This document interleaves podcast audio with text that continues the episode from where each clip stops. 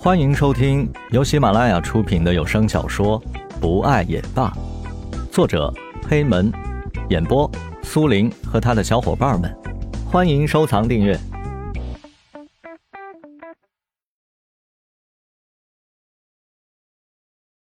你这人真烦人！刚给你擦干，你怎么又哭了？浪费我的力气。蓝雨赏了石龙一个暴力。石龙捂着头直喊疼。哎，真受不了你们了！还有我们几个在呢，你们就自顾自的打情骂俏啊？你让我们情何以堪啊！江雷打断两人说道。蓝雨尴尬的笑了笑。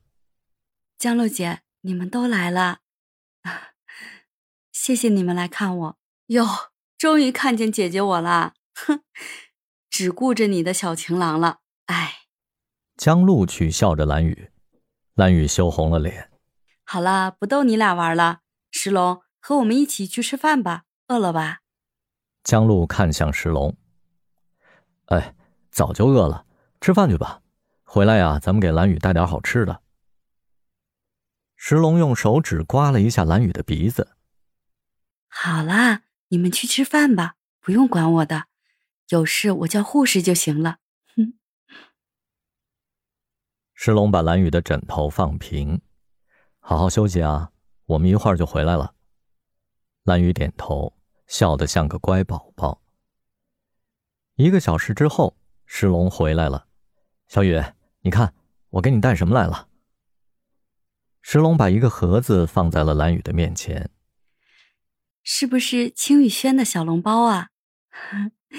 我最喜欢吃他们的小笼包了。呃。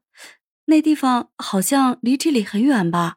你别告诉我你没有去吃饭啊，去给我买小笼包去了。蓝雨忽然想到了这个问题，石龙傻笑着说：“嗨，哎，小雨真是聪明啊！你猜对了，这个呀就是金宇轩的小笼包，全城最有名的小笼包了。嘿，我这不是想买来我们一起吃吗？”石龙又刮了一下蓝雨的鼻子，那。他们几个人呢？哦，他们呀，他们下午还要上班，就先回去了。你不用上班吗？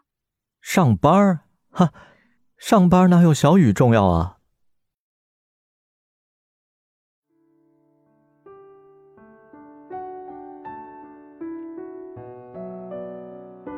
本集播讲完毕，感谢您的收听，我们下集再见。